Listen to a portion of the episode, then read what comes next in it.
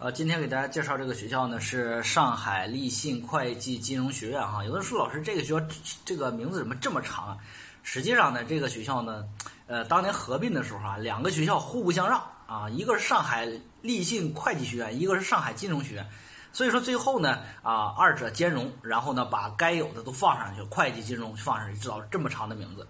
所以说像这种还挺多的，比如说中南财经政法，就是原来中南财经学院和中南政法学院两人各不相让，就出现了一种新的啊财经政法的这种大学。呃，后来河南财经政法又效仿，是不是？所以说这种比较多的，啊，别看它名字哈，这个学校呢有什么特点呢？这个学校呢就是好多的同学想让我给他讲一讲啊，特别我的粉丝很多人想让我讲一讲，呃，怎么说呢？哈，就想知道这个学校到底值不值？为啥这两年分数都冲到五百八了？呃，你就说老师这个学校都够上二幺幺了，到底值不值呢？今天听付老师给你讲一讲哈，你到底选不选它？呃，上海立信会计金融学院隶属于上海市市政府哈，然后呢，本科层次的教学，而且这个学校同时有专科招生啊，你要记住哈，这个学校还没有完全摆脱专科招生。目前的层次呢，也没什么层次啊，什么双一流啊、九八五二幺幺，通通都不是，属于四非院校。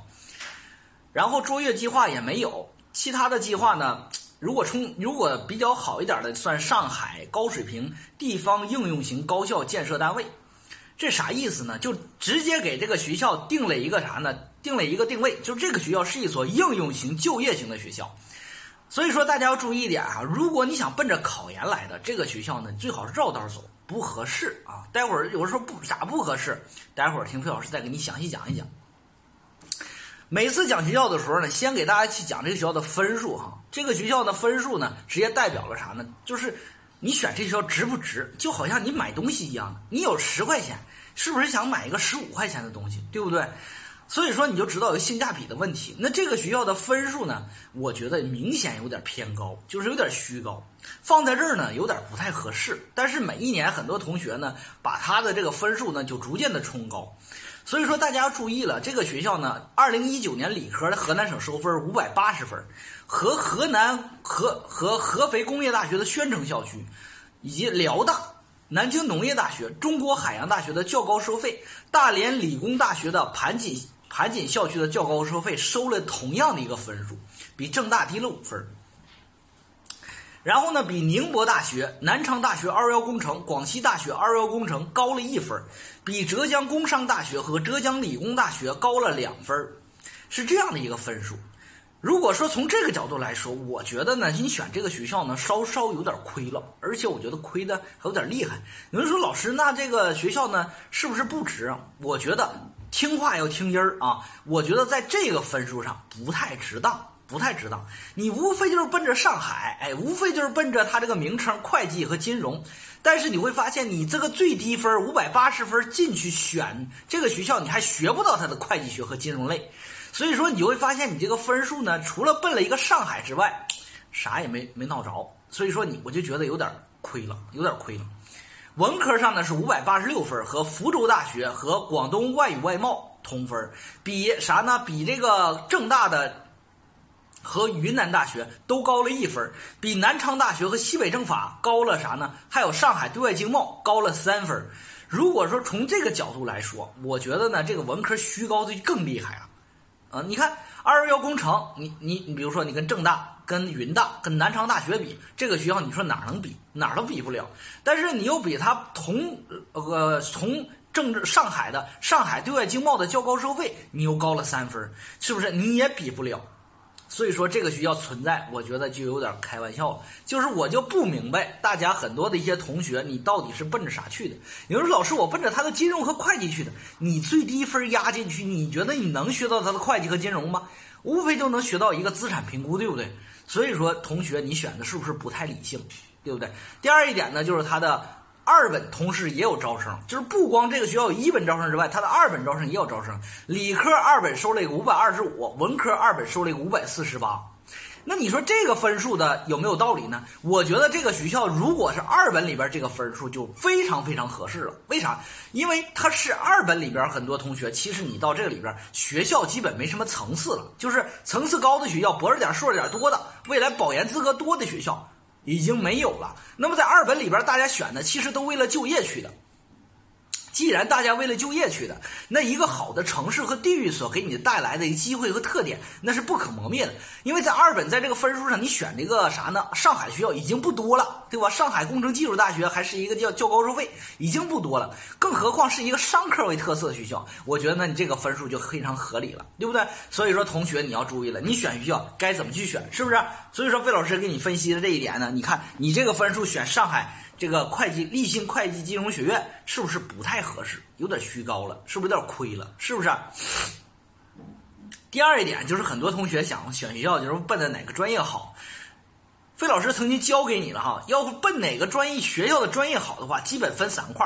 第一块是啥呢？看历史发展，历史发展的原因呢，给你带来的就是这个学校它曾经是什么专业最特色。那曾经这个老老母专业是啥？那在这个基础上发展下来的学学校专业一定是一脉相承发展下来的。那这些相关专业一定是非常非常好的。第二一点看啥呢？就看这个国家重点专业它有没有？为啥？有了国家重点专业的扶持，那么这个学校才有机会冲双一流的一流学科建设。那么这个的话，学校一定会集全学校最。大的一个能量去扶持这样的专业，那这样专业你选中它一定是最好的，对吧？第三一点，看这个学校的博士点、硕士点有没有有没有？那么这个博士点、硕士点又是啥专业？那你看有没有适合你学的专业？那这些专业又是比较好的，对不对？好，第一点我们看一下它的相关专业好一点。第一点就是它的历史发展，呃，上海立信会计金融学院的历史发展呢？它主要来源于两块，第一块就是那个上海立信会计学院，这个学院呢来源于一九二七年潘旭伦先生创建的立信会计函授学校，到九二年的时候由中专变大专，二零零三年呢又由大专变本科，这就是它的发展历史。所以大家你就可以看它这是啥呢？原来的一个发展历程还是一个相当相对来讲平台比较低一点啊，函授函授学校五二年到了啥呢？到九二年升成大专。到九二年升成大专，你会发现我们现在上海你学校，你看上海对外经贸早早的就已经是本科了，是不是？上海理工大学人家五二年就是本科了，那个学校在九二年的时候还是大专了，到零三年的时候才升成本科。所以说这个学校的起点相对来讲就低了一些。二零一呃，到第二个学来源呢是国家，第二来源是这个是上海金融学院。这个学校在五二年的时候是中央人民银行上海培训学校，也是一个函授型学校。九二年升格为大专，零三年升为本科。这俩学校呢，基本上基本上他们的发展都很相似，对吧？五二年。函授中专，然后到了九二年变大专，零三年变本科，到二零一六年两个学校，哎，觉得难兄难弟，我们一合并，好，就成了一个啥呢？这个学校，那这个学校的一个特点就是上海会计立信会计，它的优势专业是会计；上海金融学院的优势专业是金融，两项一结合，你会发现这个学校的最好的专业就是会计和金融，没别的啊，没毛病，就这俩学科分支。那么第二一点呢，看他国家特色专业，这个学校的国家特色专业就是会计和金融，没毛病。所以说这就是他的好专业。第三一点呢，他就是他的博士点和硕士点。这个学校目前来讲没有博士点儿，没有博士点学校。费老师曾经跟你说过，就缺了一个东西，啥？就是保研资格。你到这个学校呢，再努力再努力也不可能保研。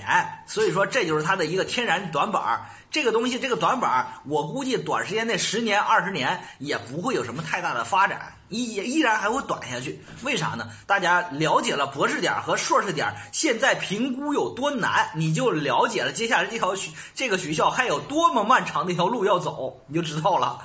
所以这学校的保研资格，我估计呢，呃，短时间内弥补不了啊。你选这个学校呢，一定不是奔着考研去的哈。